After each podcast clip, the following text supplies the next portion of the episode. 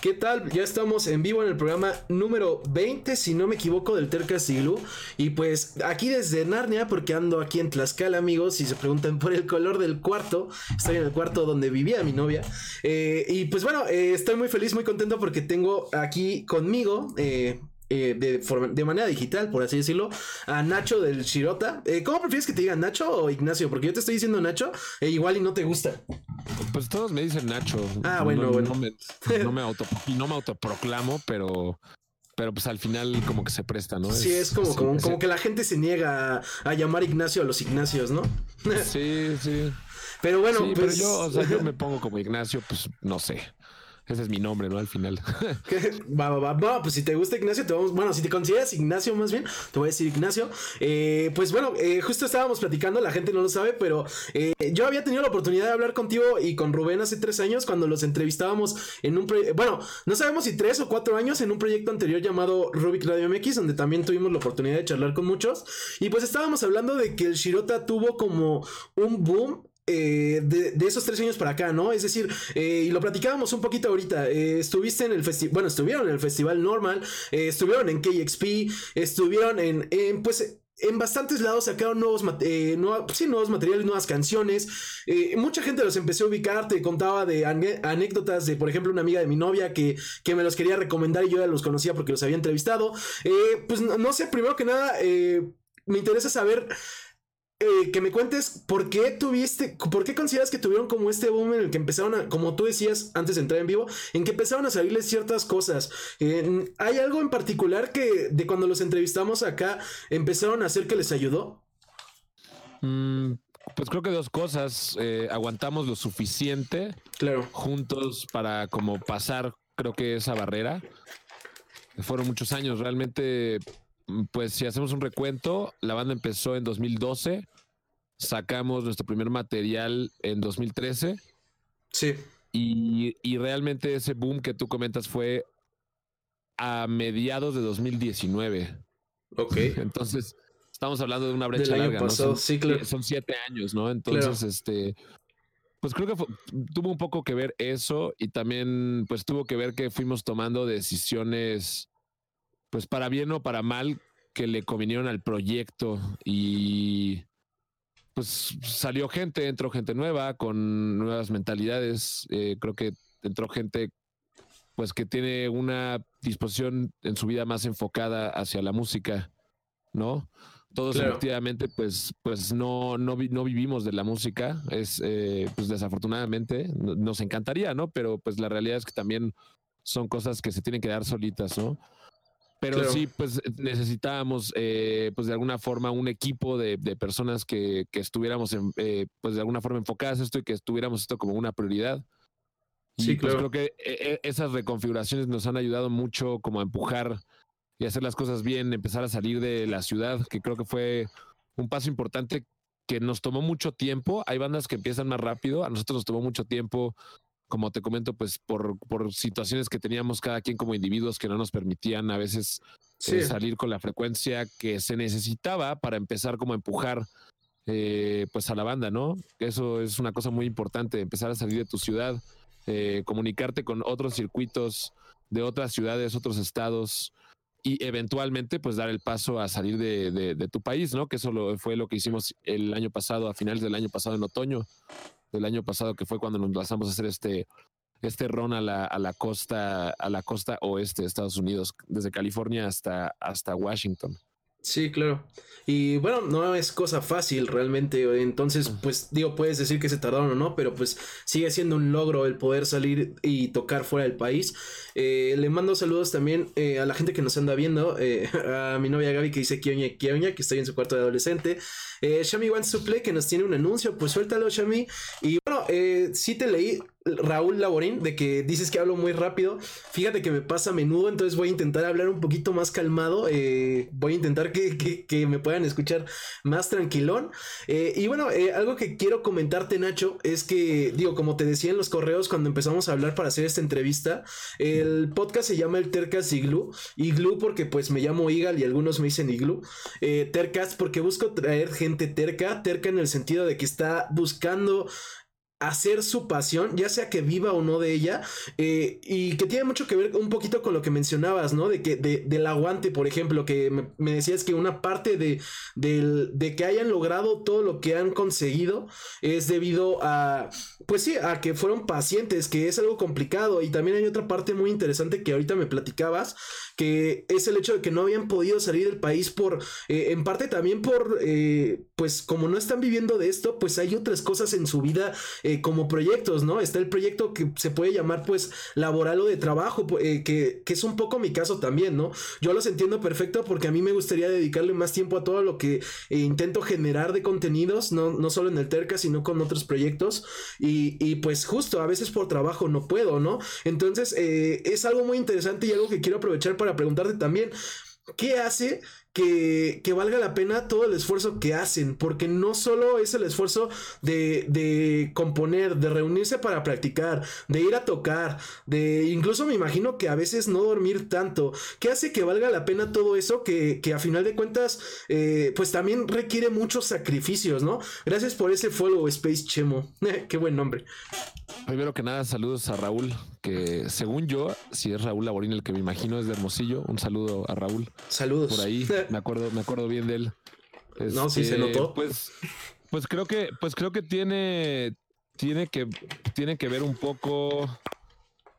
creo que todos hemos estado familiarizados de una u otra forma con lo que es, pues tener un trabajo, ¿no? Un trabajo formal, eh, ya sea de oficina, pero un trabajo formal, no de nómina, pues.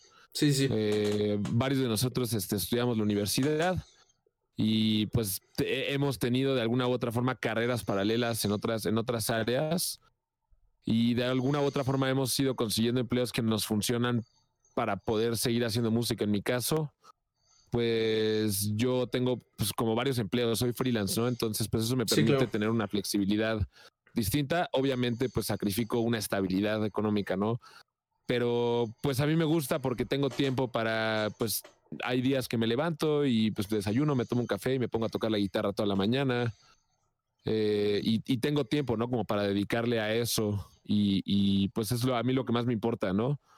En el caso pues, de, Gabriel y de, y de, David, pues ellos son profesores de la universidad. Rubén, este, ahorita pues trabaja eh, de fijo en una, en una empresa de streamings justamente.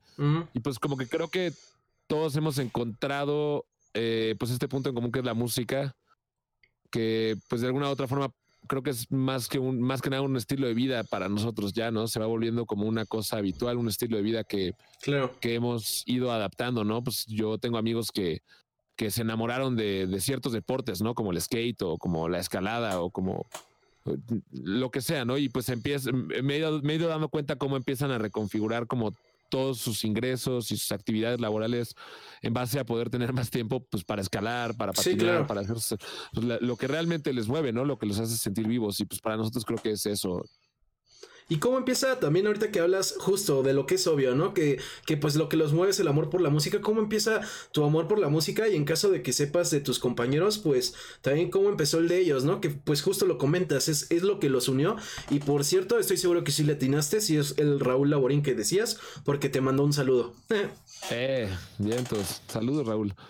Pues pues bueno, en, mi caso yo vengo de una familia de músicos, ¿no? Entonces, pues desde niño, como que mi, mi, mi, tía, que era profesora de guitarra y, y, en general de música, pues como que siempre como que me estuvo ahí como empujando, ¿no? Como ejerciendo cierta presión como para ver si me interesaba y pues en lapsos me gustó, luego lo dejé, luego volví, ¿no? Eh, pero curiosamente como que siempre estuve ahí, ¿no? Mi hermana también pues de alguna forma estuvo ahí muchos años, pero sin embargo ella decidió dedicarse a la fotografía.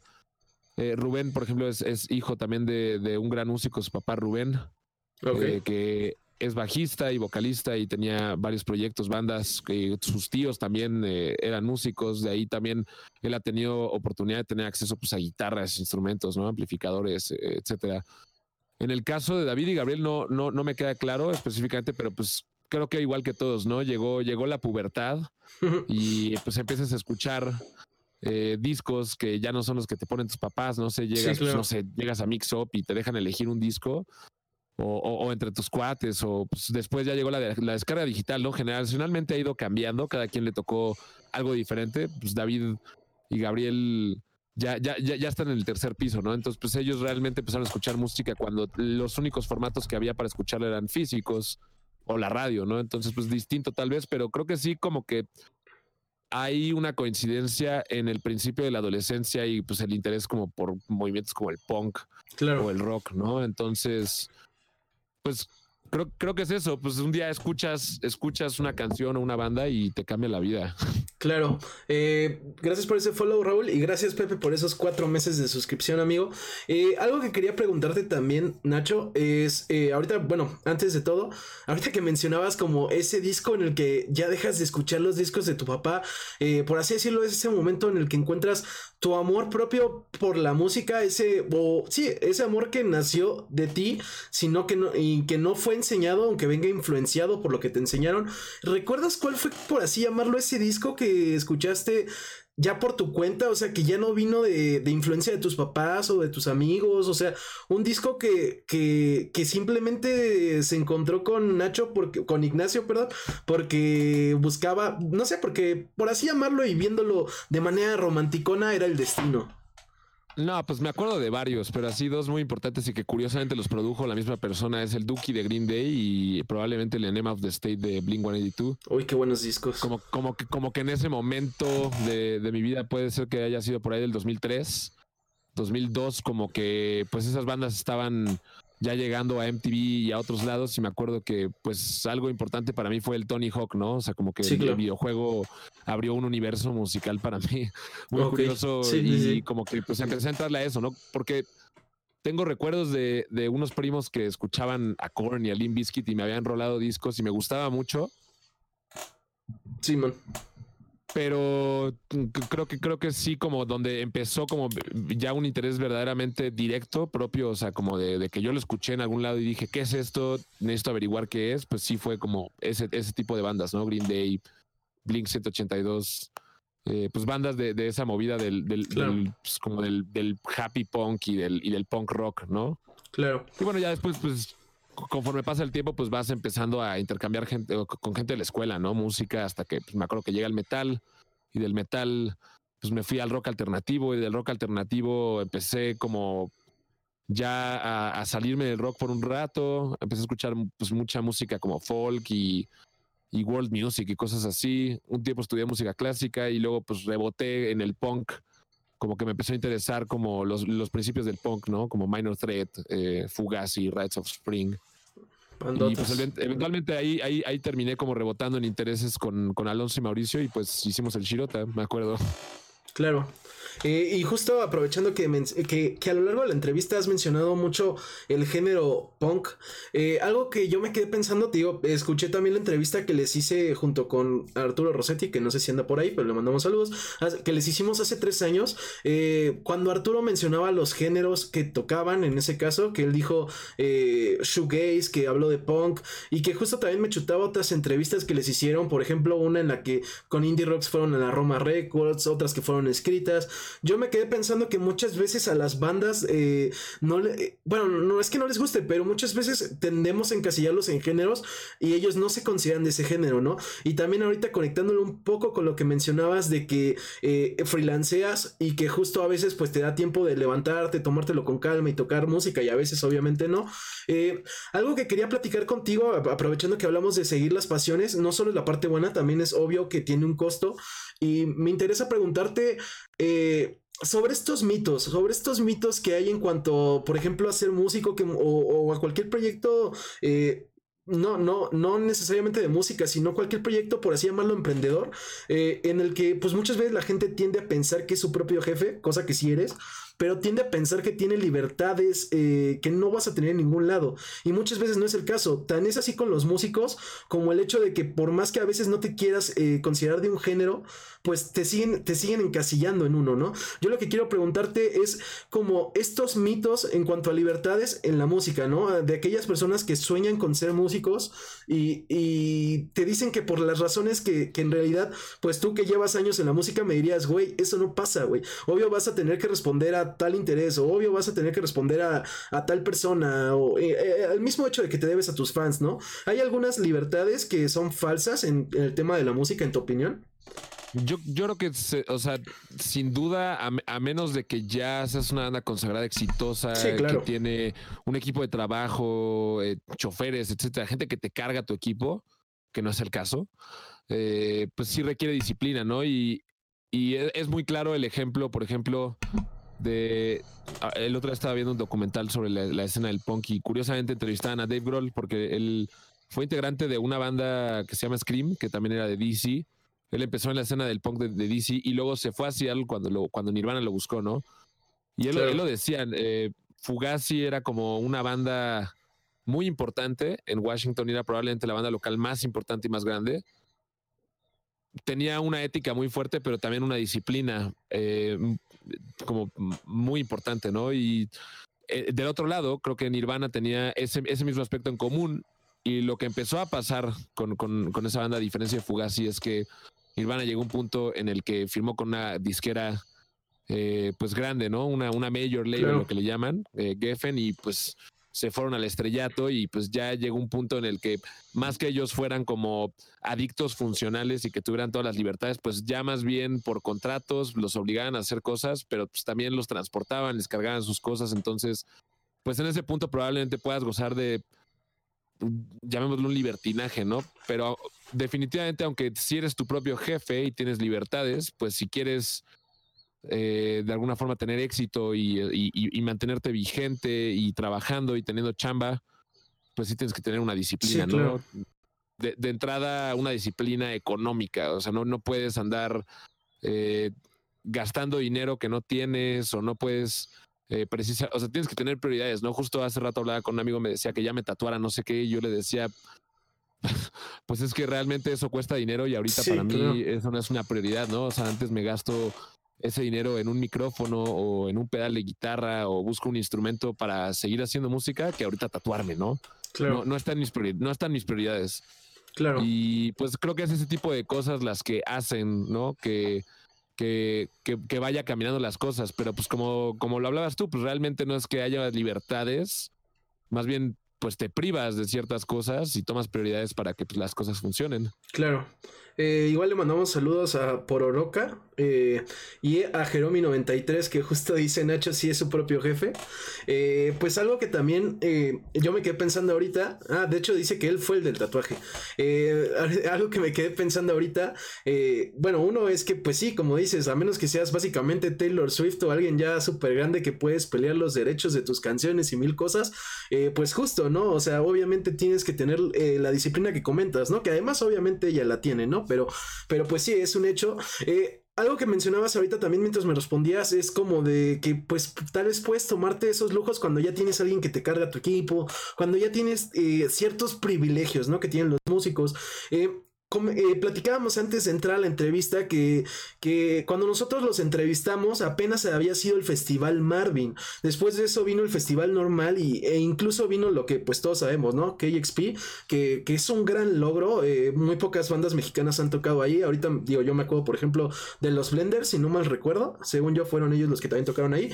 Eh, ¿qué, qué, consideras que le falta a El Shirota para llegar a ese punto, ¿no? Porque ya, ya, ya tuvieron estos festivales, ya tocaron en un medio súper importante, ya tuvieron proyección en otro país. Eh, ¿Qué consideras? ¿Qué tan lejos, qué tan cerca está el Shirota de, lograr eso? Y más importante, eh, ¿es eso su objetivo o qué están buscando ustedes? Porque pues justo sabemos que los apasiona la música. Hay gente que, que es tanta su pasión que tal vez no está buscando... Eh, al menos no de manera intencional ese éxito, ¿no? Eh, quisiera saber, pues, que, sí, qué tan cerca o lejos creen que están de esto y qué es lo que están buscando, porque tal vez no lo están buscando. Pues, digo, no creo que, si, creo, que, creo que si supiéramos qué es lo que, lo que falta, ya lo hubieran hecho, no, claro. No, estaríamos teniendo esta conversación. Sí, claro, eso también es cierto. creo, creo, que también, bueno, por lo menos yo personalmente, yo no puedo hablar, yo no puedo hablar eh, por alguien más, eh, pero en mi caso, pues definitivamente me gustaría pagar mi renta, ¿no? Eh, poder hacer un buen súper, ¿no? No estar ahí como escatimando y comprando, no sé, o sea, por decir algo, el cereal más barato que haya, pues no, o sea, sí me gustaría poder, pues poder tener opciones, ¿no?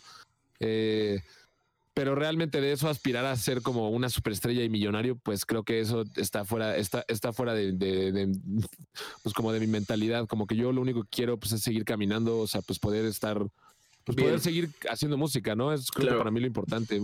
Ya si pues vienen cosas chidas, pues qué bueno, pero también creo que ya, o sea, ese nivel de éxito también tiene un costo sí, y claro. no sé, no sé si yo es precisamente lo que estoy buscando, ¿no? O sea, no me, a mí no me gustaría no poder salir tranquilamente a, al Ox o a un restaurante, ¿no? Como, como le pasa a ciertos artistas que creo que ya sale de control y ya no pueden ir a ningún lado, ¿no? O sea, claro. tienen que tener gente que les haga el súper, que ha, ha, de ser muy complicado y pues sinceramente a mí no me interesa eso, pero sí me interesa pues, poder seguir haciendo esto pues el resto de mi vida, ¿no? Si se puede. Sí, claro.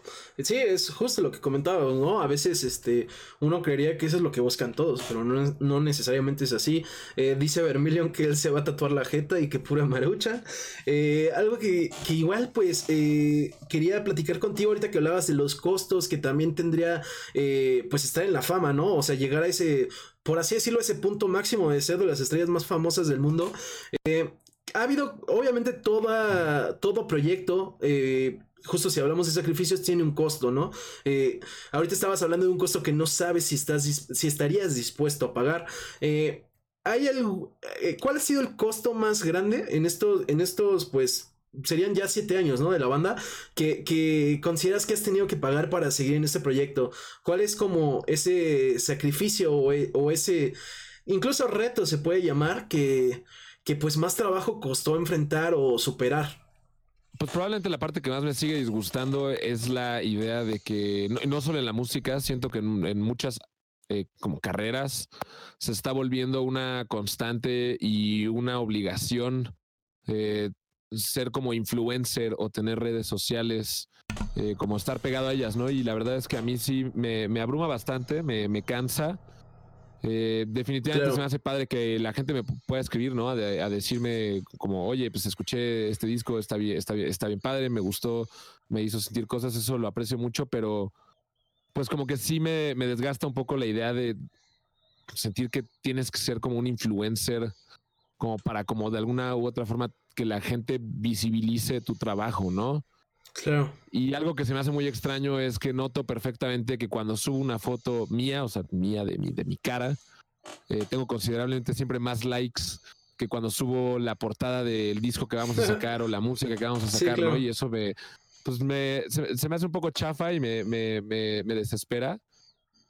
Pero pues yo sé que ese es el, de alguna u otra forma el, el, costo. No sé que de repente ya llega un punto en el que pues probablemente luego puedas tener un community manager que haga todo eso y tú no tengas que andar checando eh, tu Instagram, ¿no? Y yo, yo, yo, entiendo que hay gente a la que se le hace padre poder hablar con sus artistas favoritos por Instagram y que hay artistas que no les molesta.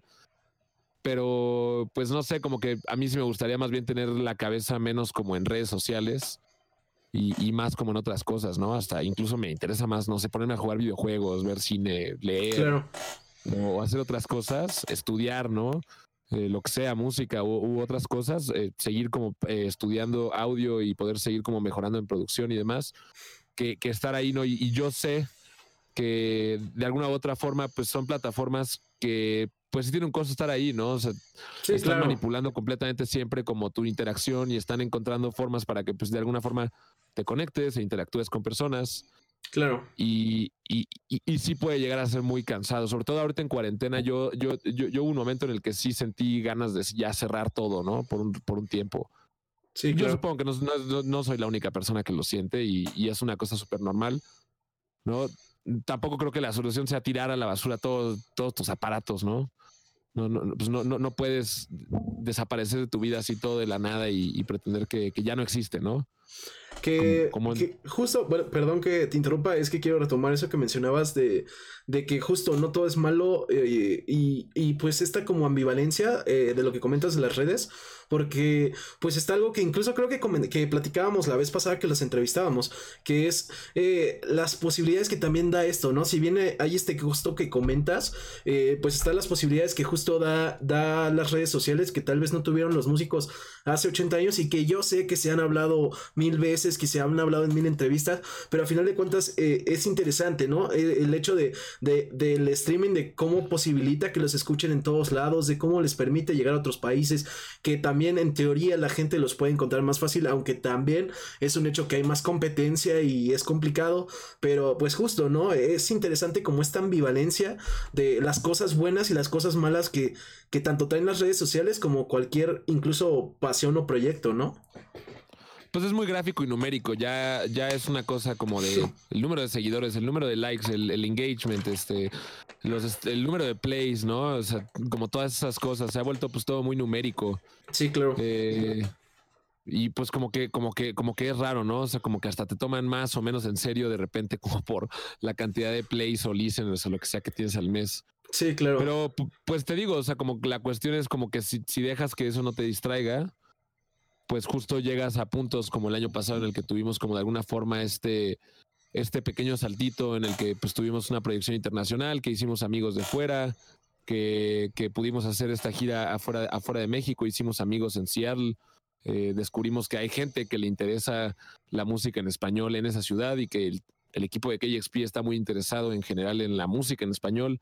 Sí, claro. Y pues eso está, eso está padre, ¿no? O sea, saber que hay gente allá afuera que sí le interesa verdaderamente la música y eso, pues es lo, que, lo que ayuda a continuar, ¿no? Justo el otro día estaba viendo un recap que hicieron ahí como de, sus sesiones favoritas y, invitaron a un músico que no recuerdo ahorita su nombre y él justo hablaba de, pues como que lo invitaron a tocar una canción acústica y él invitaba a la gente a donar, en este como maratón que hicieron ellos, pues a donar a la estación para que pues puedan seguir haciendo su chamba.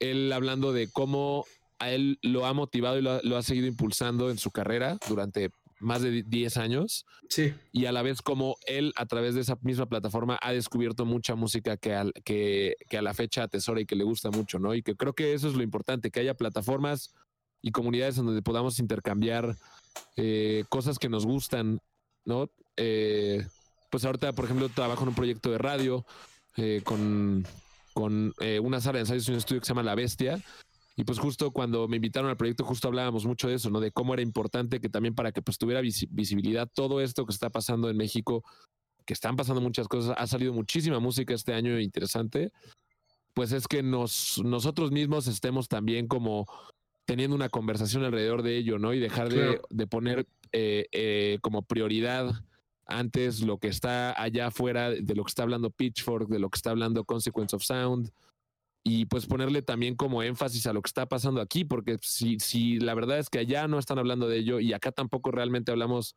de ello sobre encima de lo que pasa allá, allá, en otros países, sobre todo los países del, habla inglesa, los países sajones, anglosajones, pues nunca, nunca realmente va, va a sobresalir esto, ¿no? Y pues es eso nada más como, pues sí, sí, sí hay que tener como un sentido de comunidad Claro. Para que, para que esto funcione. Y en Hermosillo, creo que ahora que fuimos allá a conocer y a tocar a Posadelic, pues fue como un buen ejemplo de lo que es una comunidad. Como que neta todos son cuates y todos se ayudan. Y entonces en el festival todos tenían rol, ¿no? Por, por ejemplo, ahí Raúl que nos está escuchando, pues él, él apoyó muchísimo ahí en el festival en, en varias labores y pues es como cuate de todas estas personas que están ahí y algunos ayudan con video, otros con logística porque les gusta la música y quieren estar ahí. Pues están también los que hacen música, ¿no? Y, demás, ¿no? Entonces, claro. como que por eso les ha funcionado a ellos como, como comunidad y como escena allá para que crezca y pues sí, como que la gente parece empezar a voltear a ver muchísimo hacia allá, hacia esa parte del país, hacia el norte. Claro. Y bueno, igual ahorita que platicabas un poco eh, o que retomabas un poco este momento en el que tuvieron, eh, digo, yo, yo sigo llamándole boom, eh, ya me casi con esa palabra, pero ese pequeño boom o ese pequeño salto como lo mencionabas tú, eh, pues tanto de estos eventos que ya mencionábamos como pues de que cierta eh, llegó tantita más gente a conocerlos, tantitos más fans y demás. Eh, ¿Cómo les afectó? Digo, casi lo hablamos antes de entrar a la entrevista, afortunadamente no lo tocamos mucho porque era algo que quería platicar contigo. ¿Cómo les afectó la cuarentena, no? Por, o, o lo que es lo mismo el COVID, sobre todo porque pues yo, yo lo he estado pensando mucho mientras pensaba en la entrevista desde hace una semana. Eh, pensaba de lo que hablábamos, ¿no? Yo, yo obviamente, como ya los ubicaba, me di cuenta como ese crecimiento que estaban teniendo, el cual me dio mucho gusto. Y, y me quedé pensando de, madres, ¿no les habrá afectado? Eh, o digo, supongo que sí, obviamente a todo el mundo le afectó, pero ¿no les habrá afectado el COVID? ¿No les habrá, afectado la cuarentena? Porque pues a final de cuentas, eh, si bien ya no es fundamental, creo. Una parte muy importante de la música, obviamente, son los conciertos, ¿no? Es poder tocar en vivo y evidentemente, pues, estamos en una época muy complicada para esto. ¿cómo, ¿Cómo ha sido para ustedes la cuarentena? Sobre todo, pues, eh, y algo que hemos hablado mucho en la entrevista son los retos de ser músico, de seguir tus pasiones. Pues justo, eh, ¿cómo ha sido este reto que, que pues, casi, casi desde la, desde la peste negra no, no habían tenido que enfrentar los músicos? Pues, pues creo que afortunadamente en nuestro caso, a pesar de que pues efectivamente los planes se truncaron, todos los planes que había para este año eh, pues se truncaron. Eh, tuvimos la fortuna de meses antes haber concretado algo con un sello que fue Devil in the Woods. Y pues a través de este sello tuvimos eh, la comodidad, por así decirlo, o la facilidad de que nuestra música pues llegara a más oídos, ¿no? pues ya que ellos pues de alguna u otra forma pueden financiar eh, agencias que, que, se dedican ya más profesionalmente pues a toda la, lo que son las relaciones públicas y los medios, ¿no? Claro. Pues por esa parte, pues afortunadamente ya veníamos como, eh, como con un empujón y nos ayudó a mantenernos por lo menos ahí como, como pues con gente que, que escucha el proyecto, ¿no? Creo que si tal vez estuviera pasado justo antes de que tuviéramos el chance de un boom o lo que fuera, hubiera estado, por ejemplo, no sé, que este año mm, tal vez hubiéramos, no sé, tenido la oportunidad de, ir a otro festival como el normal y que justo se cancela por el COVID. entonces, pues justo en el momento en el que ibas a tener como tu primera oportunidad como de ya pisar un escenario mediano, como que se trunquen las cosas, pues hubiera sido fatal, ¿no? Creo que nos hubiera desmotivado muchísimo y aunque pues tampoco es como que esto nos ha motivado, pues hemos encontrado formas de más o menos mantenernos como, como haciendo ahí como un esfuerzo, pues por como tener eh, la máquina andando, ¿no? Pues hemos ahí como tenido plataformas para vender mercancía online, este, pues está ahí las plataformas de streaming, eh, pues nos han invitado a colaborar en cosas de streaming. todavía nos han salido propuestas ahorita. Eh, acabamos de hacer un, pequeño show así muy, muy limitado eh, al aire libre para 30 personas en el que pues, pudimos presentar el disco como queríamos por primera vez. Entonces, pues eso también estuvo chido. te digo, pues hemos tenido esas, esas oportunidades de hacer cosas que nos han mantenido a flote, ¿no? Claro. Pero pues sí, efectivamente ha trucado muchísimos planes. Este año íbamos a hacer nuestra primera gira de 32 fechas en Estados Unidos, teníamos planes para ir a Costa Rica, mm. se estaba hablando del año que, que, venía ahí tal vez ir por primera vez a Europa, ¿no? Eh, pues México también ya teníamos como incluso como una iniciativa eh, con varios amigos, eh, Loy, si no somos mineros específicamente, que son grandes bandas de aquí, de aquí de, la, de, la, escena como pues local del Estado de México, pues para como ya incluso ya no depender a veces como específicamente de de venues o de promotores intentar hacer las cosas nosotros mismos, ¿no? Como poder como financiar estos tours y empezar a como hacer las cosas como queremos, ¿no? Tal vez para todas las edades y demás eh, alrededor de la República. Pues obviamente todos esos planes se truncaron, pero pues yo al final me siento agradecido de que la gente escucha y está escuchando el disco que sacamos hace poco que se llama Tipos Raros. Eh, pues eso es lo, lo, lo, único que importa ahorita, ¿no? Ya los ingresos pues pasan a segundo plano o por lo menos así debería de ser, ¿no? Yo, yo, yo entiendo que el mundo no se ha podido detener o no se pudo detener mucho tiempo porque pues de alguna u otra forma nos metimos y nos enclochamos con un sistema que, que necesita estar caminando todo el tiempo. Pero yo, yo afortunadamente pues ahorita puedo estar en casa de mis papás. Ahora sí que estoy aquí acampando, ¿no? Sí. Eh, pues no, no es, no es obviamente pues como me gustaría estar, pero pero pues agradezco que, que, que, tengo un lugar donde, donde poder dormir. Claro. Y que de alguna forma, pues ahorita puedo como intentar más bien manejar un ejercicio de paciencia y pues esperar a que las cosas se calmen, ¿no? Pues para poder este, seguir haciendo esto un rato. Claro, que de hecho dice por Oroca en el chat que gran pinche disco y Vermilion dice que sí está bien ponqueto, sí es un muy buen disco. Eh, algo que también, eh, bueno, paréntesis antes de hacerte esta pregunta. El evento que mencionabas con 30 personas, de hecho, estaba viendo, lo hicieron también con. Eh, estuvo participando Chingue su madre media, ¿no? Con un evento de skate después, o estoy confundiendo eventos. Pues Rips es cuatro hace muchos años. Me acuerdo que cuando, cuando íbamos, por, íbamos a sacar el Chiluca, pues íbamos a grabar un video de él y como su team de skate patinando y pues como que no sabíamos grabar chido skate. Y pues ellos todavía como que no, no estaban en un nivel de skate como para realmente que fuera un video sobresaliente. Pues como que se, se, guardó ahí. Por ahí debemos de tener los files. Y pues desde entonces como que hemos tenido ahí como puntos en común. Sí, claro. Y pues como nos invitaron, o sea, la, iniciativa surgió de Sangriento como nos invitaron ellos. Hoy estamos armando eventos limitados a 30 personas con todas las medidas de, de salubridad. Estamos separando a la gente en áreas delimitadas. Pues se me ocurrió la idea de como pues para darle un poquito como de dinámica y que no, no estuviera nada más la gente ahí como sentada y aplaudiendo como, como en una especie ahí como de justo ahí hasta hicimos, estábamos haciendo el cotorreo, ¿no? De la cena y el baile con el Shirota.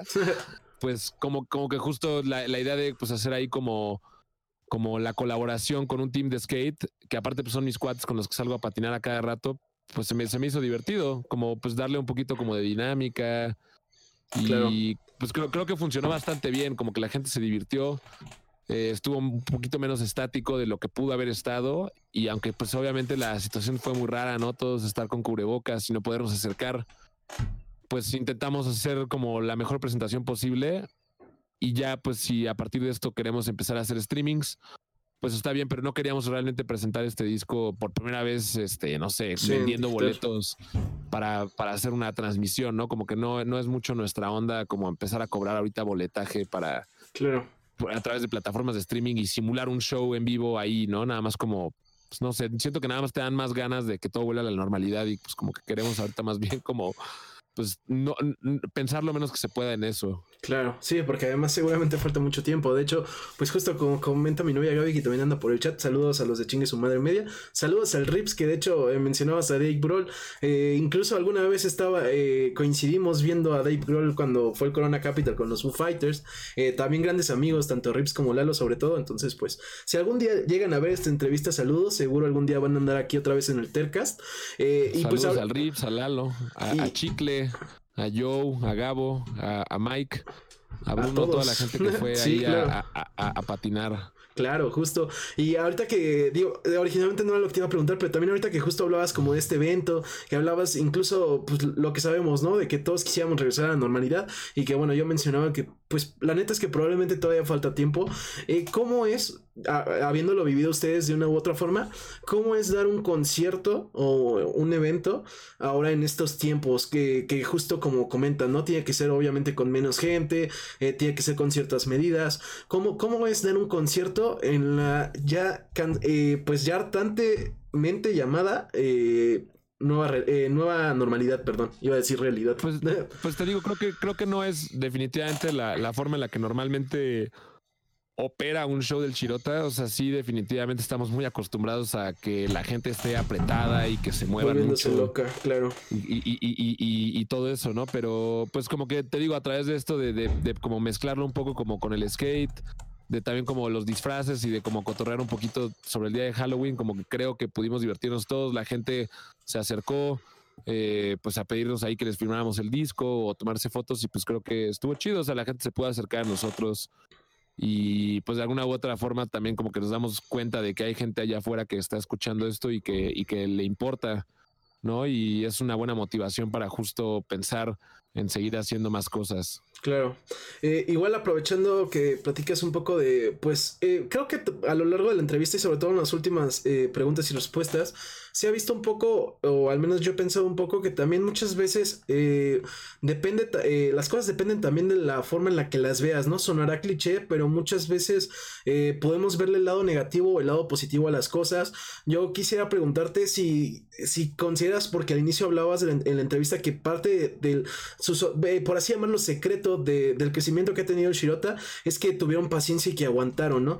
¿Crees que parte de ese aguante, parte de ese, eh, pues sí, de esa paciencia, eh, viene en gran, eh, viene de, de, pues, verle el lado bueno de las cosas porque ahorita lo mencionábamos hablando de la cuarentena, ¿no? Se puede ver como algo malo, o sea, se puede ver como madres, frenó, eh, nos pararon los proyectos, no podemos hacer toquines, no podemos hacer tal cosa, pero tal vez también eh, justo se puede ver como, como tú me respondiste, ¿no? O sea, se puede ver como de, pues güey, malo que nos hubiera pasado antes de KXP o antes del normal, al menos fue después, eh, que se puede ver también como, no sé, incluso hay muchos artistas que han hecho nuevas canciones, nuevos discos, que han aprovechado para componer.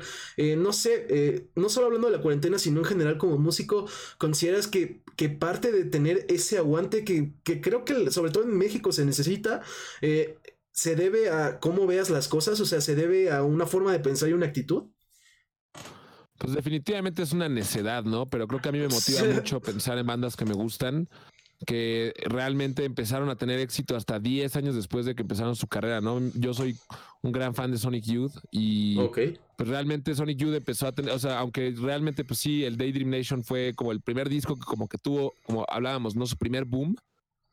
Yo creo que realmente fue hasta, hasta los 90, ya cuando pudieron ir a grabar con Butch Big y demás, que realmente la banda ya, ya, ya estaba en un punto en el, que en el que podríamos decir que fue exitosa, ¿no? Porque una cosa es que una banda creo que pueda vivir de ello y otra cosa es lo que hablábamos, ¿no? distintos niveles de éxito. Claro. ¿No? En el caso de bandas como Dinosaur Jr., pues la verdad es que son bandas que en su momento nadie, nadie, nadie las peló, ¿no? O sea, todas estas bandas de las que ahora toda nuestra generación habla y que, que de alguna u otra forma como que alaba, ¿no? Como, y, todos estos comebacks que ha habido como de bandas como, no sé, este, American Football, eh, My Bloody Valentine, Slowdive, este, Low, todos estos proyectos que de alguna u otra forma en los 2000 como que parecieron de desaparecer un rato, creo que pues envejecieron bien, ¿no? Pero pues a veces las cosas tardan y pues no puedes forzar a las cosas a que, a que, a que sean de otra forma. Creo que ahí es cuando, cuando em, empiezan a ponerse raras las cosas y que las bandas empiezan a hacer eh, música que se nota que ya no ya no tiene un propósito como, no sé si llamarlo espiritual, ¿no? Como para, para, para uno mismo, sino como que ya tiene un propósito pues más comercial, ¿no? Y a veces hay, hay, hay como cosas que, que tienen cierto éxito, ¿no? Como pues lo hablábamos, ¿no? Bandas como Blink 182, o sea, yo no creo definitivamente que en of the State o los discos que siguieron después de ese sean como realmente pues, no, no, les doy como el mismo valor este, conceptual artístico que otras cosas que me gustan, pero sé que son cosas que a, su nivel y a sus objetivos están igual muy bien logradas y muy bien hechas, ¿no? Y también eso está chido. Claro. ¿No? O sea, creo que es una, son bandas que pues tenían una ambición más grande o distinta y que pues, supieron trabajar alrededor de ello. Entonces creo que también es eso, como que en el proyecto haya como una visión conjunta eh, similar o, que, o que haya un acuerdo o que se pongan de acuerdo las personas que están involucradas y que todas caminen hacia un lado, ¿no? Y, sobre todo musicalmente, eso creo que es muy sano, como empezar a darte cuenta de las cualidades claro. Eh, de cada individuo y pues aunque todos tenemos, por ejemplo, ahorita intereses diferentes de muchos estilos de música, creo que lo importante, por ejemplo, para nosotros y lo que tú hablas, ¿no? De la, de la clave o lo que el siguiente paso yo creo sería como pues poder como sincronizar estas cualidades que cada quien tenemos eh, y, e intereses en común y trabajar hacia allá en, algo que como que pues de alguna forma nos mueva a los cuatro, ¿no? Porque pues probablemente a Blini le gusta Anderson Pack, ¿no? Pero pues no vamos a volvernos una banda de, de RB. Sí, claro. Eso, pues no, no, eh, no, o sea, sí somos definitivamente eclécticos y nos gusta ir cambiando de estilos, ¿no? Y demás, pero pues también creo que hay, hay que conocer como los límites, ¿no? De, de eso. Claro. Eh, entonces, pues como trabajar hacia allá, yo creo que es como lo, lo, lo, lo, importante y lo que pues de alguna forma funciona y mueve y hace que ciertos proyectos justo lleguen a un punto en el que se consoliden. Claro. Eh, ¿Cómo aconsejarías ahorita que hablamos de proyectos y que incluso hablabas como, pues, de, de cómo entre los, eh, los, distintos integrantes encontrar tanto las cualidades como lo que aporta el otro y, lo que sirve para el proyecto y hacia dónde debería ir el proyecto? Eh, ¿Cómo le aconsejarías a personas que están iniciando un proyecto entre varios? Resolver las futuras, eh, o bueno, en mi opinión es casi seguro que van a tener futuras discusiones, eh, futuras eh, diferencias para, para, continuar con el proyecto, porque también muchas veces el hecho, no solo de, hablo de un proyecto musical, el hecho de emprender ya sea cualquier tipo de proyecto, incluso en, en negocio, entre amigos o incluso familiares, pues inevitablemente va a haber diferencias, ¿no? Y, e inevitablemente va a haber peleas y muchas veces, eh, pues las peleas terminan creciéndose y terminan valiendo madres. A mí no me interesa tanto ir al, morbo de preguntarte eh, si se han peleado o en qué momento se pelearon o cómo fue, sino más bien qué le aconsejarías a personas que están haciendo proyectos entre varios para que puedan resolver en un futuro posibles diferencias que, que al menos yo creo que inevitablemente se van a suscitar.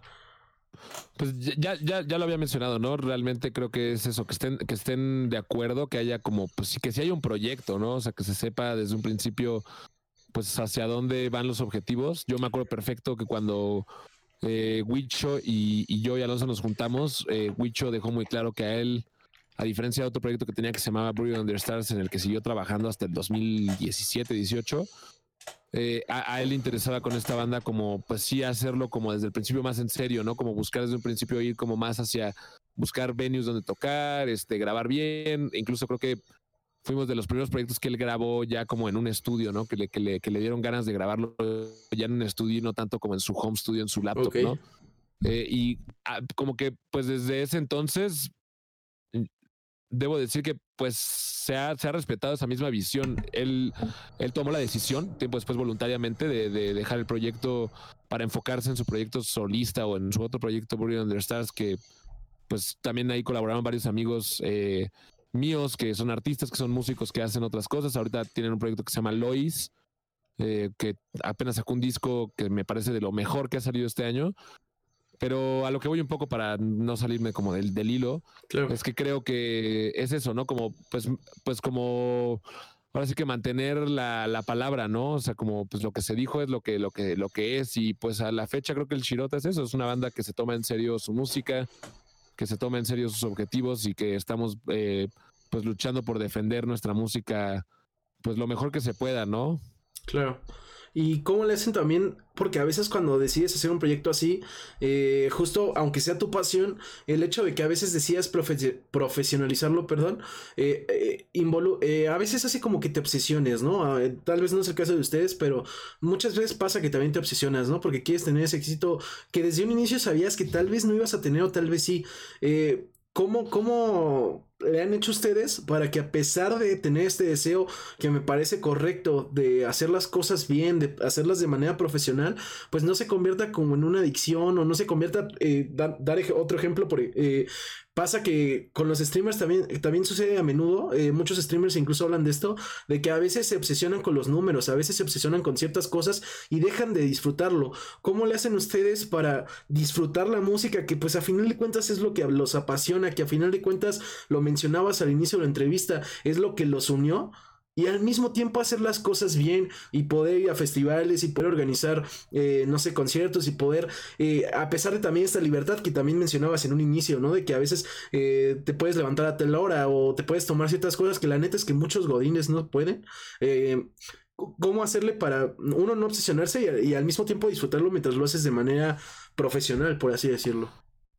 Pues creo que en, la alineación actual, con, con, con, Gabriel, con David, con Rubén, eh, hablamos mucho al respecto de que cada vez que hay una discusión, en realidad parte de que a todos nos interesa muchísimo nuestra música y queremos lo mejor para ella, ¿no? Entonces, como que partiendo de eso, eh, sabemos que pues la única cosa es aguantar ese, ese tipo de discusiones, ¿no? Porque pues surgen por eso, realmente, por interés y por ganas. Hay otras discusiones que no surgen por eso, surgen por cuestiones emocionales o cuestiones como ya más allá de eso. Yo intentaría evitar a toda costa ese tipo de, ese tipo de cosas. Eh, intentaría, pues te digo, como ser un poquito más profesional y pues pensar en lo que le conviene primero y antes que nada al proyecto, ¿no? Eso es, eso es, eso es importante y, y creo que se ha hablado con gente que que ha pasado por el proyecto, por la banda, pues es, esta, esta cuestión de, ¿cómo decirlo? Mm, pues como realmente nunca, nunca hemos, eh, nunca le hemos dicho a alguien como, sabes que, oye, estás fuera de la banda. Más bien ha sido, siempre han sido conversaciones que giran más en torno a como, esto no está funcionando y si no todos damos como esto mínimo, o sea, este mínimo necesario, no va a funcionar. Entonces, pues el que no lo está dando tiene que tomar una decisión o se adentra, eh, pues como se debe, eh, con sus responsabilidades y, demás al proyecto, o esto no puede seguir funcionando, ¿no? Y pues como que afortunadamente hemos trabajado con gente que entiende que hay de dos. O te aferras y te quedas y truncas eh, un proyecto que tiene objetivos porque no quieres como, como, pues ahora sí que dar el 110. Ok. Pero también, también es una cosa, yo, yo, yo me he dado cuenta de que también es una cuestión de privilegio, ¿no? Y de, y de aceptar que a veces, pues, por una u otra razón, cada uno de los que estamos aquí hemos tenido el privilegio de poder seguir haciendo esto de una u otra forma por diversas circunstancias, ¿no? No, no, no, no tienen tanto que ver como por la cuestión socioeconómica. La verdad es que no, no, no, no, no somos gente realmente en la banda que, que, seamos de mucho dinero ni nada, ¿no? O sea, hubo gente incluso en la banda que no pudo ni estudiar la universidad o no quiso, o por una otra razón no lo hizo, ¿no? Y que se tuvo que dedicar a, chambear y hacer otras cosas. Pero pues como lo hablábamos, ¿no? Es una cuestión de sacrificio y de prioridades. Entonces, pues eso, como dejar muy, muy en claro eso y que, y que no es personal. Y pues afortunadamente a través de eso es que hemos podido conservar amistades, ¿no? Yo eh, a la fecha pues, soy gran amigo de, Mauricio, eh, intercambiamos muchos gustos en común por la música, eh, muchas veces nos mandamos mezclas o proyectos que estamos en los que estamos trabajando, canciones, demás, y nos damos retroalimentación, lo mismo con Alonso y con Emanuel, entonces pues es eso, ¿no? Como pues mantenerlo pues profesional, no, sé si es la palabra que me gusta, porque al final lo más importante pues sí es que sea divertido y que se disfrute, ¿no? Como dices tú, que no se vuelva una obsesión, ¿no? Y algo que a mí de manera personal me, me funciona es como pensar que al final de cuentas, yo, así como Rubén, como David, como Gabriel, pues somos individuos, ¿no? Y que, que ya sea con la banda o después como individuos, pues si nos queremos dedicar a la música lo vamos a poder hacer todo el tiempo, ¿no? Entonces cuando realmente localices que las cosas ya eh, pudieran estar tornándose, como dices, hacia, hacia lo obsesivo, eh, es un buen momento para llamar la atención y hablarlo con la banda, ¿no? Y decirlo y, y pues como hay de dos, ¿no? Es como, como cuando un matrimonio está pasando por una brecha complicada, pues se tienen que hablar las cosas, ¿no? Y encontrar una forma de hacer o que, o, o que siga, pero con nuevos términos o, o, cortarlo definitivamente, ¿no? También a veces pues funciona pues los famosos hiatus indefinidos, ¿no? O sea, los descansos, pues, pues, que luego se dan las bandas, ¿no? Claro. Sí, claro. Y que a veces son sanos, ¿no? Ah, digo, a veces tal vez no, pero... Yo creo que todos los proyectos que duran lo suficiente pasan por ahí, ¿no? O sea, incluso se me hace curioso eh, que justo antes de que Radiohead sacara el Key Day, tuvieron un momento en el que, en el que la banda estaba pasando por un momento muy difícil como que emocionalmente entre ellos. Y pues le dieron un giro 360 a la banda, ¿no? Quitaron las guitarras, quitaron las baterías acústicas y empezaron a hacer experimentos con sintetizadores y con otros aparatos. Le dieron un giro completo al proyecto y curiosamente fue cuando la banda dio un, salto gigantesco, ¿no? Claro. Y eso los llevó a, pues, a sacar cuatro discos y llegar al Inrebos, que ya fue así, pues prácticamente como su, pues creo que coinciden muchas personas que es como su obra maestra, ¿no? Claro. Eh, justo. Pues, ah, no, no, adelante. aguante, aguante. Sí, aguante y. algo que mencionábamos, ¿no? Bueno, de lo que se trata básicamente el podcast, de pues terquedad o necedad, es eh, muchas veces eso, seguir tu pasión no es necesariamente algo sencillo, pero probablemente va a ser algo más llenador. Al menos tengo yo esa idea y es algo que, que he podido comprobar con los invitados que he tenido. Eh, justo Jeromi93 hacía una referencia que yo también me quedé pensando ahorita que hablabas como de este momento en el que a veces se tiene que hablar con los integrantes, ¿no? Él dice que es como la ex y yo justo me quedé pensando que es, sí, como a veces eh, acaban o, sí, a veces acaban las relaciones o a veces pues tienen como un segundo aire, ¿no? A final de cuentas es pues cuando ya sea por la razón que sea, hay diferencias entre las personas.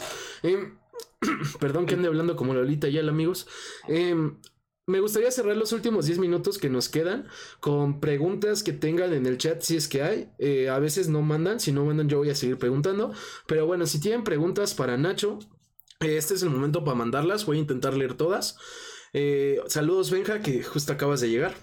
Eh, y bueno, algo que yo quería preguntarte, eh, aprovechando, te dije Nacho de nuevo, pero es Ignacio. algo que quería preguntarte, hace tres años, que de hecho no, no son tres años y deben ser cuatro mínimo, no estoy seguro ni si cuánto tiempo lleva AMLO en el poder, pero justo esa vez que los entrevistábamos, les hacíamos la pregunta al final de quién creían que iba a ganar, ¿no? Si AMLO o quién en esas elecciones. Y bueno, en su defensa los dos dijeron que creían que AMLO dependiendo de cómo se prestaba la situación.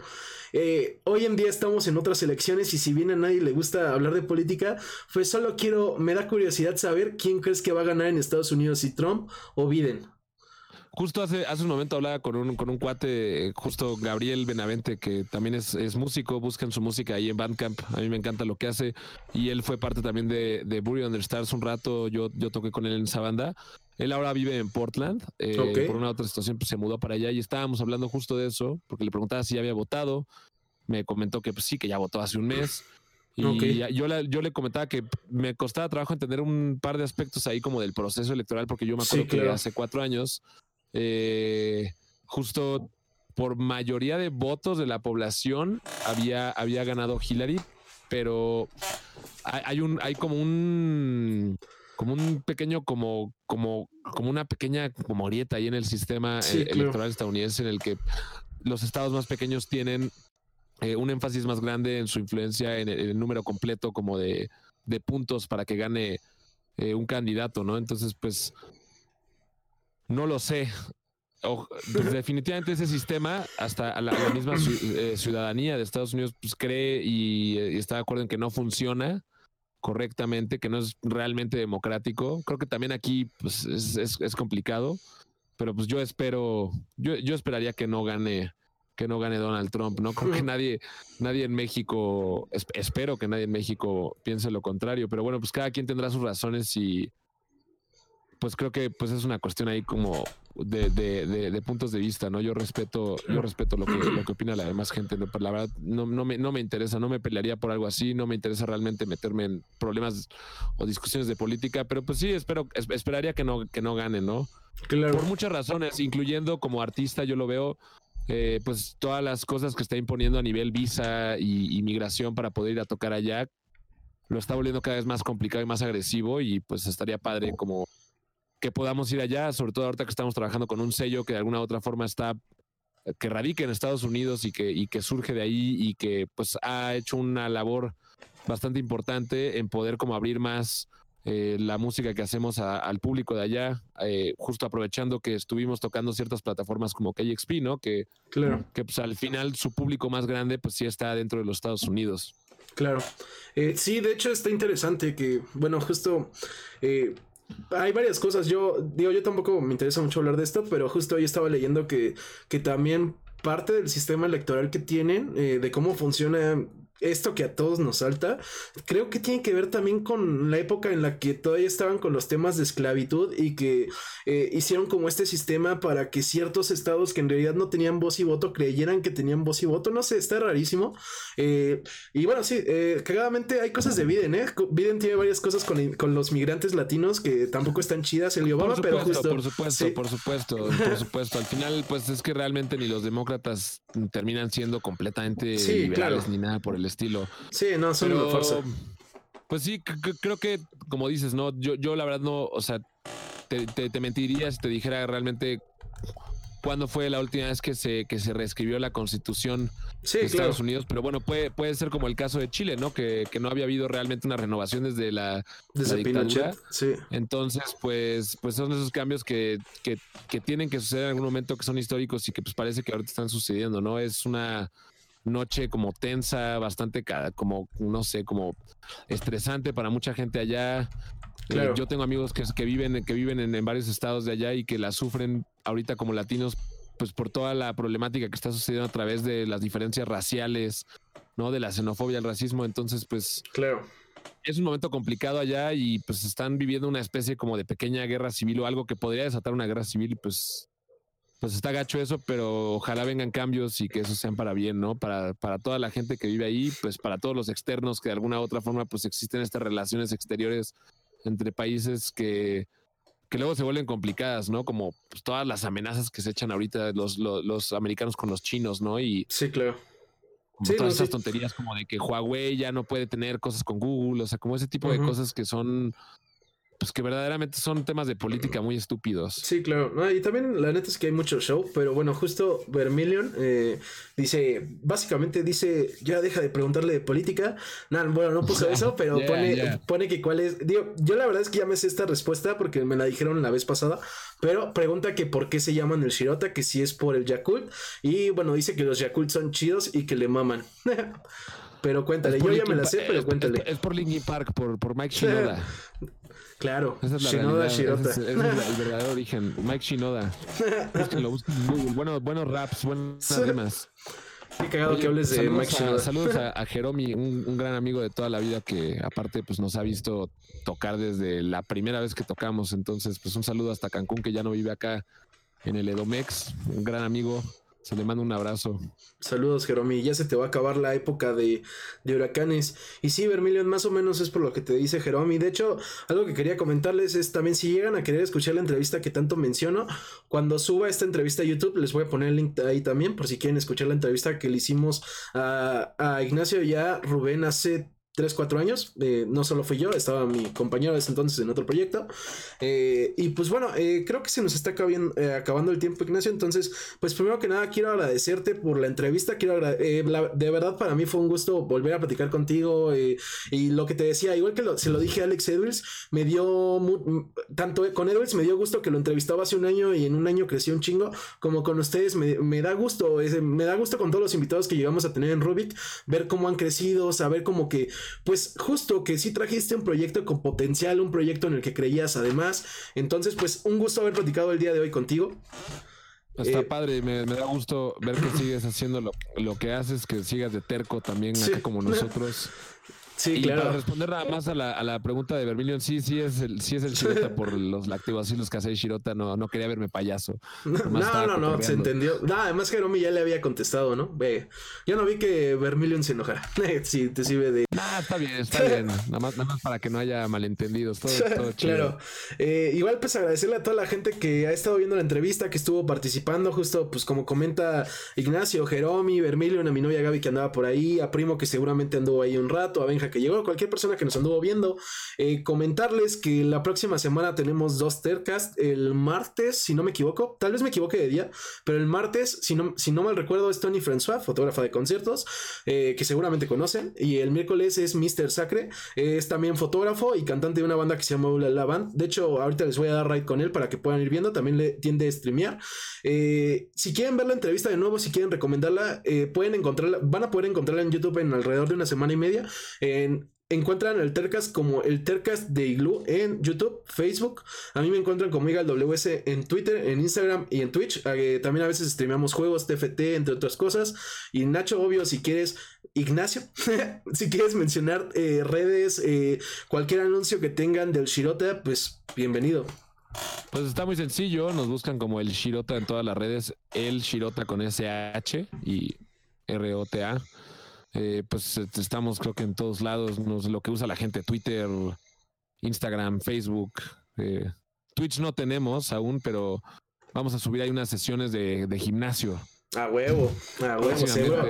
Todos eh, vamos a pues estar viéndola. Este, escuchen, escuchen, los que si no lo han escuchado, el disco Tiempos Raros y también sacamos por ahí una canción inédita en colaboración con Aire Libre que se llama Te ves mal, también la pueden escuchar, acaba de salir en, en plataformas de streaming, eh, los dos se están vendiendo en vinil. Uno pues incluye 16 canciones inéditas de proyectos de, la, de la escena alternativa o nueva, como lo quieras llamar, musical, eh, de pues de la periferia del, país. Eh, lo pueden buscar en distro.com.mx. Ahí está la tienda de Devil in the Woods para comprar los discos. También está nuestra tienda para comprar mercancía y está la mercancía de muchas otras bandas como No Somos Marineros, Lois, Los Viejos, etcétera, ¿no? Entonces, pues nada, pues apoyen a las bandas que les gustan. Eh, claro. Son tiempos difíciles, quédense en su casa, viene un invierno complicado, así que cuídense, se viene un encerrón potente, así que pues... Sí, se viene más fuerte, amigos. Cuídense, cómprense unos buenos videojuegos, ya viene el lanzamiento del Xbox nuevo y el PlayStation, pues ahí dense, dense grasa. Sí, claro. Eh, y bueno, los voy a dejar con Mr. Sacre. Les digo que va a estar la próxima semana. Antes de irnos con él, eh, decía Vermilion que te diga que si haces un shout out a Bob Rosendo, al Bob Rosendo. Un shout out al Bob Rosendo, que seguramente estará por allá eh, en Jalisco con, con los huicholes. Este, ah, una cosa más, pues si hay gente a la que le interesa saber más de más artistas, más bandas eh, actuales eh, mexicanas eh, y también pues de música que me gusta escuchar o que conozco y que recomiendo. Los jueves tengo un programa de 5 a 6 por lavestiaradio.com. Ahí lo pueden escuchar todos los jueves de 5 a 6 pm, en el que pues recomiendo ahí música que me gusta, actual, música vieja, pues música, no sé, no tan vieja, pues ahí pueden escuchar música. Y pues escuchen La Bestia Radio también, está, está chido el proyecto, hay mucha, mucha gente joven que tiene ahí pues, proyectos de radio, programas y que entrevistan gente, recomiendan música, etcétera, para que lo chequen. Y pues nada más, ahí nos estamos viendo. Perfecto, pues nos vamos con Mr. Sacre. Gracias por ese follow, Vermilion. Nos vemos probablemente hasta el martes, amigos. Tal vez el sábado. Bye. Cuídense mucho.